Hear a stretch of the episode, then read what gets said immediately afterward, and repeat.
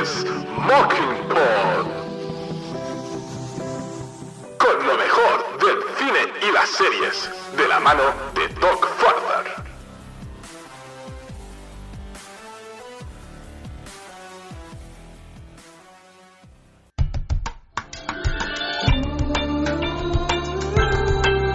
Hola compañeros y amigos, soy Doc, bienvenidos a un programa nuevo de Santos en Edificio. Quedan tres capítulos, pero tengo que decir que es una chulada que hemos recuperado al personaje de Theo, interpretado por James Caverly. Pero bueno, vamos ante toda la sección. Los misterios de Unai. Hola Doc, muy buenas. Aquí estamos para comentar el capítulo 7 de Only Murders in the Building. Y bueno, pues seguimos teniendo una serie muy buena en la que vemos que lo, que comentamos en el capítulo anterior, todo el homenaje que hacen al teatro, al cine, al- a lo que es lo que se suele decir la industria cinematográfica y todo lo que conlleva la teatral, la de las series. Bueno, pues aquí de repente tenemos eh, un capítulo en el cual seguimos avanzando un pelín en todo lo que tiene que ver con lo que es el asesinato de Ben. Pero bueno, es otro capítulo estos eh, muy ricos como el anterior y incluso el del amor, en el cual, bueno, pues quieren hacer diferentes desarrollos y diferentes homenajes, ¿no? Aquí vuelven a desarrollar un poquito más el papel de Uma. Vemos su, su día a día como es cuando estaba con su madre y ahora que también que estaba sola, que siempre hacía el mismo ritual y que iba siempre al mismo sitio, como el sitio de encuentro del el- como el perks que tenían los de Friends. Bueno, pues aquí también tienen lo que es el sitio este de los pepinillos.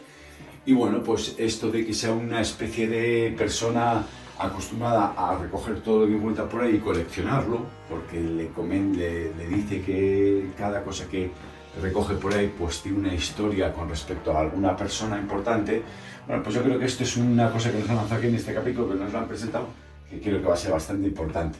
Y luego, por lo demás, seguimos un poquito con toda la parte teatral de, de la obra de teatro y nos han metido una gran sorpresa de meter a Matthew Broderick, en el cual, bueno, pues últimamente, ¿qué es lo que hace? Yo no sé si, porque está participando en muchas más cosas, entonces yo creo que lo que está haciendo Matthew Broderick es decir, oye, igual necesito pagar mi chalet, voy a a ponerme en activo otra vez, a ver si me van contratando más cosas, sobre todo destacando, es una técnica muy habitual que suelen hacer muchas veces muchos actores, cuando hacen de ellos mismos y destacar pues los éxitos que han tenido, visto incluso que lo hayan hecho pues el Schwarzenegger, Stallone, muchas otras personas. Recuerda que yo salí en esta película y todas estas cosas, entonces bueno, sí que está bien recordar todas las películas que ha hecho Matthew Broderick, pero sobre todo destacar, bueno, pues lo que es la actuación o la película que hicieron cuando hicieron la de los productores, de producers, la nueva, la versión nueva, porque hay una antigua dirigida por Mel Brooks, que yo creo que la antigua es bastante mejor, y oh sorpresa que de repente nos viene aquí Mel Brooks y nos aparece haciendo un cameo cuando Martin Short le consulta a Mel Brooks, oye, mira, tengo a este, oye, cuando tú grabas los productores era tan pesado, tan petado y tan no sé qué, y el otro le contesta que Mel Brooks tiene 97 años. Y está el tío que parece que tiene 70. O sea, me dejó flipado porque yo pensaba que estaba ya un poquito más apartado, pero este capaz de ponerse a hacer una película mañana también, que no estaría más. Porque ya tiene varios hits muy buenos de humor que yo los echo mucho menos, como Space, o incluso su, para mí su gran obra maestra, El jovencito Frankenstein. ¿no? Entonces, bueno, pues ver todas estas caras así conocidas, a mí me ha hecho mucha ilusión porque sigue dando pie, di- incluso teniendo los diferentes personajes que tuvimos en la primera temporada, el Sting y luego el que tuvimos la, la temporada anterior y luego este, en esta temporada con Meryl Streep y con Paul Rudd, bueno, pues eh, la verdad es que aquí, aparte de que están dejando dinerito en hacer buenos guiones, están dejando dinerito en contratar a, a- o que por lo menos hagan cambios gente importante de, que ha tenido la historia de cine, del teatro y de las series. Entonces, joder, pues eso está súper bien y es un regalazo que nos da la serie y que podemos disfrutar. Y con respecto a la trama, bueno, pues aquí vemos que Mabel sigue investigando lo que es todo el, el tema. Parece ser que va a volar sola, va a empezar a trabajar sola y no quiere juntarse con nuestros dos protagonistas mayores y empieza a ver un poquito esa parte de celos en la que al final vemos que se echan de menos, seguramente se vuelven a juntar. Pero bueno, está bien que la frase de flying solo, pues lo sigan utilizando muchas veces porque nos eh, recuerda que así es como teóricamente Han Solo consiguió, se puso su apellido, ¿no? Cuando le preguntaron, ¿quién eres tú? Y dijo, pues son Han. ¿Y qué Han? Pues mira, yo voy solo a todos lados. Pues esto, ¿no? Pues lo mismo. Entonces lanza su primer capítulo de esta nueva temporada del podcast en solitario, que bueno, que ya veremos que yo creo que esto será exótico para la próxima, o sea que en el próximo capítulo ya estarán juntos otra vez y grabarán todos juntos otra vez, porque no queda muy bien eh, que esté ella sola. Pero bueno, sí que al ella estar investigando eh, toda la parte del hermano, bueno, pues igual aquí el hermano de Paul Rudd, que tiene, bueno, pues ahí ve los... Eh, tiene un motivo, la verdad es que es la primera vez que nos presentan a alguien en la serie que pueda tener un motivo para asesinar a su hermano, ¿no? El típico hermano que siempre lo ha hecho todo por su hermano, que ha vivido siempre la sombra, que ahora está intentando sacar unos cuantos dólares cuenta de los el merchandising y todas las cosas de las diferentes materiales y objetos que tienen de las películas de, de su hermano. Entonces, bueno, pues un poquito por esas envidias, porque él siempre ha tenido que estar es alguna una razón, un motivo un poquito típico de este tipo de seres en el cual pues igual nos puede empezar a lanzar alguna pista de que quizás sí que eh, el hermano pueda tener algún motivo o alguna razón para que haya realizado el asesinato, porque todavía podemos pensar que puede ser un accidente. Vale, yo sé que Doc, cuando me ha dicho que mande lo que es el audio de este, capítulo, que él iba a lanzar una teoría que lo tiene bastante claro. Yo no sé si tiene que ver algo con el hermano de Paul o no. Yo aquí también en los misterios de lanzo a comentar eso. Pero bueno, ya nos queda cada vez menos capítulos y tenemos que empezar ya a acorralar a nuestros sospechosos para adivinar quién es al final el culpable. Así que bueno, pues a seguir disfrutando de esta serie, que realmente la verdad es que nos, aparte de la historia que pueda seguir el capítulo, nos da otras cosas eh, para poder disfrutar de esta experiencia y bueno, pues seguiremos miércoles a miércoles con muchas ganas de escuchar el siguiente, con muchas ganas de escucharte, Doc. Muchas gracias a, por darme la oportunidad de eh, comentar en los misterios de Night y muchas gracias a todos los que nos estáis oyendo y estáis comentando estas cosas. Y nos vemos a la próxima. Chao, chao. Bueno, pues me alegro que te haya gustado, me alegro que hayas disfrutado con el personaje y creo que, bueno, pues la serie está bastantes más giros. Ya nos han resuelto una cosa que, bueno, no, los medio intuíamos y sí me gusta haber recuperado al personaje Teuma y aquí Huffman. Sí me gusta también ver, que esto creo que lo estamos de acuerdo, la relación que hay de amistad. Yo en principio entiendo que hay una conexión platónica en este caso. No creo que vaya nada más este, en este caso entre Theo y Mabel. Tiene un punto bastante interesante, me gusta que apareciera más veces porque da bastante juego. Me gusta haber incluido a Uma, ese personaje de cascarrabias que bueno, vemos que. Y los demás lo comentaremos en la sección. Cómo se reúnen en el Pickle Dinner. Y ese momento de flashback, la verdad que me ha gustado mucho. Porque algunos personajes no desaparecen. Incluso Paul Rudd, pues de una forma u otra siempre estamos viendo. Esto la verdad que sí me gusta y me hace gracia cómo el personaje pues roba cosas. Me hace gracia cómo nos vamos a encontrar a Lester otra vez. Este, bueno, pues digamos portero. Digamos, no, es un portero interpretado por Teddy Coluca, que vuelve otra vez, los personajes no han desaparecido, también tenemos inclusive el guiño a Úrsula con la Good Milk, que esto la verdad es bastante interesante. Y bueno, pues sí me gusta ver cómo esta mujer se queda con todo lo que quiere. Bueno, vemos ese momento de decir que la que es muy gracioso y creo que estamos de acuerdo. Los dos, la reacción entre Oliver y Donna bueno, pues en principio no me cuadra, pero no creo que sean la verdad los culpables. Ya ha desaparecido la mitad de los personajes, entonces no creo que realmente vayamos a ver una situación muy tensa. Me encanta cómo Cliff toma las riendas y decide traer a un actor que es muy bueno en los musicales, es nada más y nada menos que Matthew Broderick. Matthew Broderick hizo el musical The Producers en el año 2005 dirigida por Susan Stroman y también colaboró Nathan Lane y Matthew Broderick. Matthew Broderick pues hacía este caso del personaje que en la versión original interpretaba Gene Wilder y su compañero de fatigas era Zero Mostel y aquí también podíamos ver a Christopher Hewitt, que pues este nombre puede que nos suene, pero sí con Mr. Belvedere, una serie muy conocida.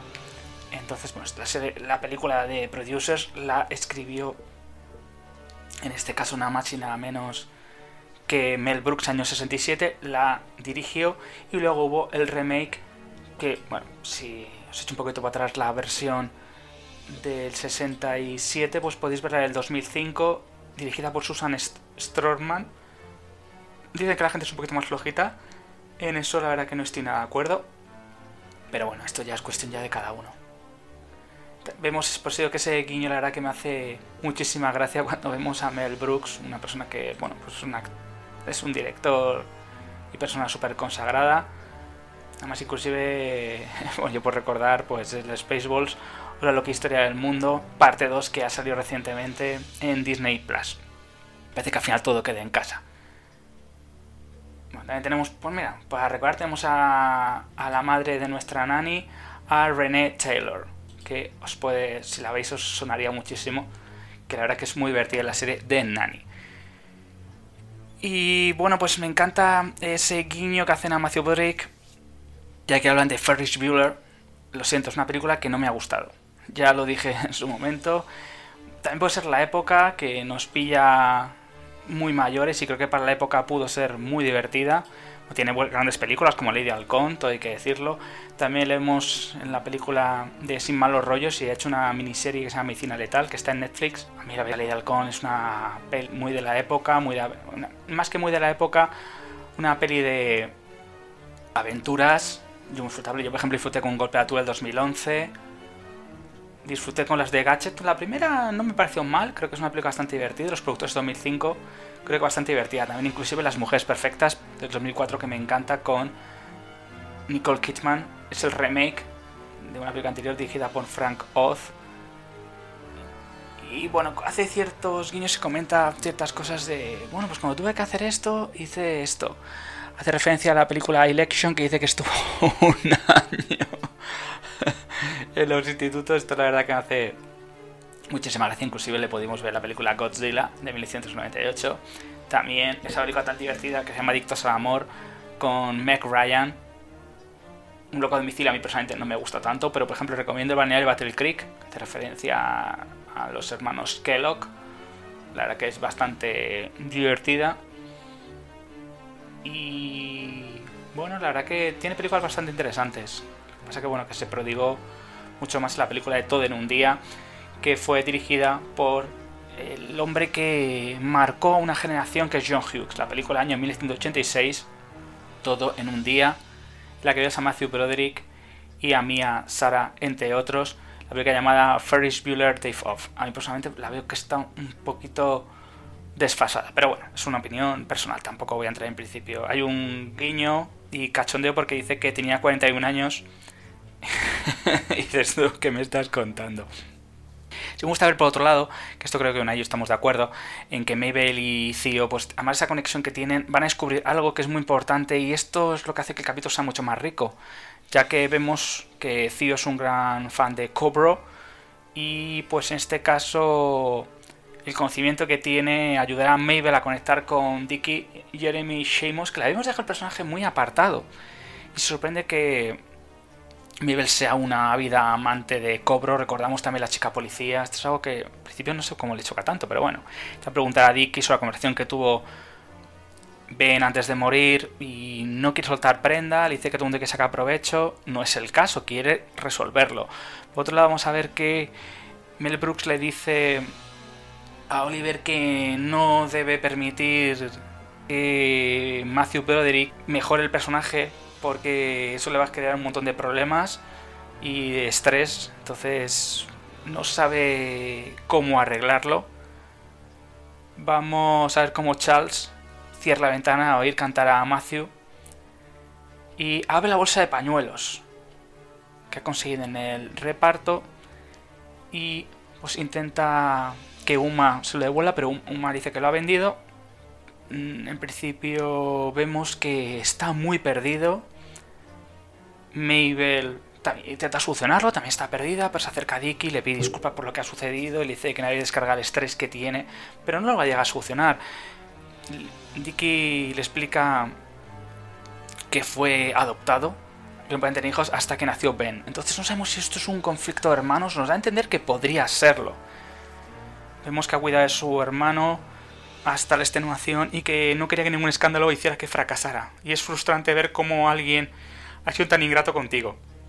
Aunque le eche de menos. Yo entiendo que hay algo que no nos están contando. Yo entiendo que anden pues una rivalidad entre hermanos. Esto sí ya me lo puedo creer un poquito más. Y como he dicho antes, me gusta ese guiño pues, al gran, grandísimo cómico que creo que con ello estamos de acuerdo que es Mel Brooks. Bueno, yo también puedo recomendar Joito Frankenstein, que es otra peli espectacular. Además hizo un programa en Mocking del Joito Frankenstein del musical que lo vi con la película. La verdad que fue muy divertido. Y claro, pues Dicky va a comentar que la policía encarcena al asesino de Ben, Greg, y que realmente, pues, que el caso ha cerrado. Greg le va a decir, pues, lo que... Bueno, Greg no le va a decir. Greg recordó que era fan, pero Mabel se dio cuenta de que Greg no era culpable realmente. Dick le va a callar, el caso dice que está cerrado. Y pues esta chica policía, yo la quiero que esté encima de Dicky. Vamos a ver que Charles pues ha perdido en este caso la posibilidad de tener el pañuelo, se entera cómo le ha vendido por siete de los grandes, descubrimos que se lo ha comprado Dicky con la sangre. Yo entiendo que es una culpabilidad, entiendo que el tema ya se va sobre el que en tres capítulos, me podría equivocar, que hubiera algún giro en el último momento de los acontecimientos y por eso no lo he estado guardando. No lo sé. Vamos a ver que Mabel y Theo regresan al apartamento para intercambiar ideas y Mabel pues coge los conocimientos de Dicky y los empieza a aplicar al caso. Una pista que no teníamos era que Ben solía adelantar 20 minutos su reloj para llegar siempre elegantemente tarde. Esto significa que Greg no pudo haber estado en el Arconia, cuando Ben murió. Entonces aquí tenemos un lapso de tiempo. Esto es algo que no nos habíamos tenido en cuenta. Y vamos a ver cómo Tobes llega con su equipo. Parece que Sinda es la única que tiene un equipo potente, una mesa de mezclas, no. Matthew Broderick lleva una camisa de botones con una camisa gris claro y gafas mientras está en la sala de estar. Y es muy irritante al final el personaje, bueno, se le van a cargar entre comillas, digámoslo así. Y Theo va a mostrar a Mibe a Tobert un boceto de Cobro que supuestamente hizo Ben de niño. Pero vamos a ver que la B de Ben Glenroy es una R de Richard, Tiki. Entonces ya es un motivo. Mabel ha subido a Dicky a la lista de sospechosos que puede haberle matado por resentimiento. Yo creo que también, la verdad. Este tema creo que ya se va encarrilando aunque no sabemos la culpabilidad o no del personaje que interpreta nada más y nada menos que Meryl Streep Loretta. Yo creo que Loretta ha sido un despiste.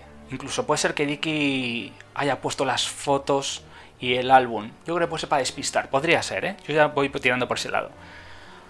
Oliver al final, pues se cansa muchísimo de todo lo que ha sucedido con Matthew Drake y Charles interrumpe dos veces, una vez para comprobar la puerta. Esta es verdad que es muy gracioso cuando descubre que ha metido a Matthew Drake y la segunda está comprobando al principio comprueba los timbres porque está ayudando a Lester y ahora empieza a comprobar el quicio de la puerta por si está bien o está mal. Al final llegan a reconciliarse. Oliver expulsa a Matthew Drake diciéndole que nada, que adiós, adiós Ferris Bueller, fuera, que es la verdad que me gustó. Vamos a ver cómo Toberso quiere que llamen al nuevo podcast Mabel la Sangrienta, o el podcast de Mabel la Sangrienta. Ella lo rechaza y Theo escribe una carta a Toberts diciendo que no la llega a entender tampoco. No sabe lo que le pasa, yo entiendo que está enganchada a un trauma, aunque casualidad que está pillada por dos personas que empiezan por T. Suena un poquito extraño esto. Vamos a ese guiño, como he dicho antes, al personaje de Úrsula primera temporada, cuando Charles y Oliver están bebiendo good milk en copas de champán, muy ¿no? y además de champán frío, para celebrar. Revelan que han querido remediar la situación con Mabel y parece que en principio pues si iban algunas ofrendas de paz podían conseguirlo. Entonces Oliver le enseña el álbum de recortes de Loretta. Pero Charles en principio no le da ninguna importancia. Oliver le recuerda a Charles que no tiene el mejor historial de, de novias asesinas, eso es la verdad que es verdad. y pueden enseñarle a Mabel. Están practicando sus disculpas cuando una mujer con un... Bueno, pues se acercan al apartamento de Mabel y ven que una mujer está ocupando el apartamento. Ya saben que está allí y se ha mudado.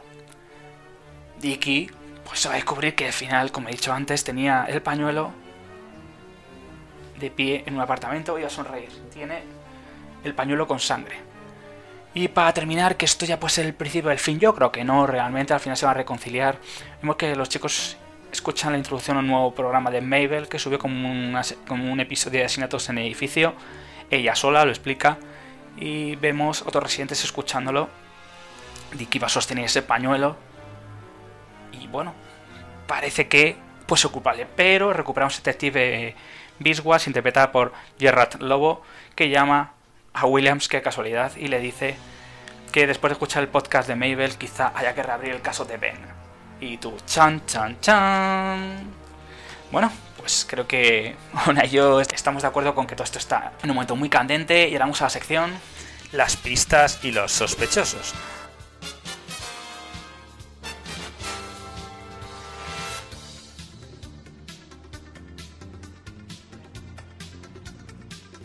Los sospechosos quiero comentar el One Killer Question.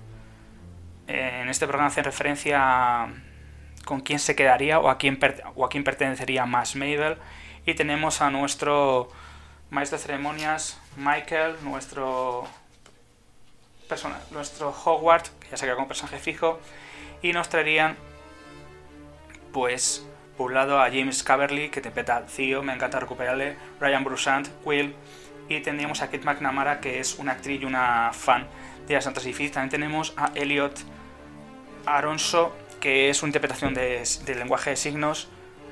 Y qué casualidad, con una cosa que dice Michael, es verdad que Theo y Tobert tienen dos T's. Es una casualidad. James dice que Mabel. No, dice, no, no, vamos a ver, que Mabel pertenece a él, porque tiene una conexión. Michael dice que es un adorable asesino. Y pues Michael además dice que consigue atraer Theo porque es un personaje sorprendente y la verdad que es un personaje muy disfrutable. Kat dice que Mabel está conectada a él porque ha sido y Michael, este caso claro, dice que es verdad porque han sido vecinos desde niños, eso lo recordamos. James, por otro lado, también está diciendo que están unidos desde los traumas que tiene, es totalmente cierto. Ryan Potter, el personaje de Will, dice que Theo es alguien que nunca se ha ido. Y, dicen todos que son del Team Theo y en este caso James se emociona. Tobert, vamos a ver por lo que Michael dice que es un hombre que comparte el podcast y los misterios, pero James dice que Theo es un personaje perezoso y no se preocupa mucho. Entonces, bueno, que es normal que Mabel quiera estar con Tobert. Y pues en este caso Michael le pregunta que si Theo tomaría cervezas con Tobert y James dice con esos ojos. la verdad que es bastante gracioso y muy divertido, la verdad. Todo hay que decirlo. La verdad es muy disfrutable. Y bueno, pasemos a One Killer Game en el que pues a Michael se le pregunta cualquier cosa porque ha sido el primer inquilino. Entonces la primera pregunta que le hacen, se la pregunta a Theo es que para Oliver cuál sería su hijo favorito, Theo o Will. Theo dice que Will, aunque Mackie dice que no le conoce bien y que para él serían ambos, entonces se pone muy contento. Hablan en referencia a Katie porque están utilizando una rueda para hacer preguntas sobre los personajes. Y pues en este caso Will le van a preguntar si todo el mundo va a Pickle Dinner, qué pediría a Katie porque a todo el mundo va. Y hace referencia a un plato que ponen de carne. Carne muy hecha con pepinillos y patatas. La verdad que es un, un foco colesterol, pero yo tampoco soy más indicado para decir eso en ese sentido. A Kat preguntan sobre el personaje que interpreta Howard, que, sintió con, su, con el que su pareja, con Jonathan, y cómo llegan a estar juntos. Y dice que realmente que no va... pues, ¿qué es lo que vio? Realmente dice, pues que vi todo.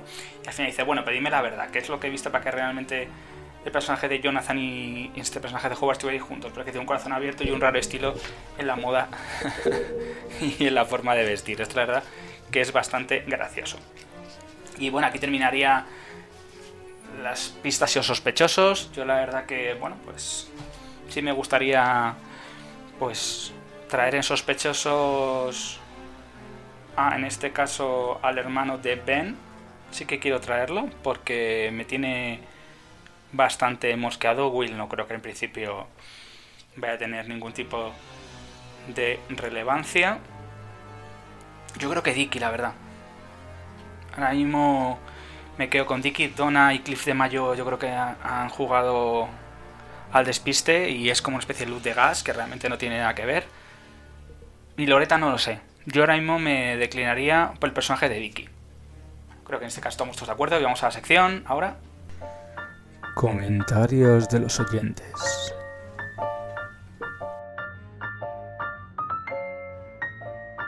Bueno, pues la sección de los oyentes. Toca agradecer a las personas que os habéis escuchado. Héctor de nuestros amigos que nos ha dejado un mensaje. Mariolo-BS, Unai, te mando un saludo. Elena, Yocasta y Doc Farther. Tenemos dos comentarios. Héctor, estos amigos dice: Genial, es la única serie que sigo al día. Me alegro. Gran programa y análisis. La verdad es que no tengo ni idea de quién puso el asesino. Bueno, veremos a ver. Y Mario lo dice: Otro buen programa. Doc Unai, qué buen episodio en ese edificio. Con este fantasma que no lo hay, que sí lo hay. Más allá de esa persona que vi escondida. Un guiño o patada a cómo son olvidadas y dejadas la vieja gloria del espectáculo. Sí, la verdad que totalmente cierto. Katie no, tiene aún no está aún excluida de estos sospechosos. Bueno, es verdad, Dicky y Kitty. Lo pongo en sospechosos también. Gracias por incluirme en el programa, un gusto como siempre. Y que nada, que está comenzando en los podcasts con su canal plataforma 8 y medio. Así que nada, te mando un saludo Mariolo y os mando un saludo a todos los compañeros y oyentes y amigos. Y nada chicos, estamos en recta final de Senatos en Edificio y nos vemos muy prontito chicos. Chao chicos.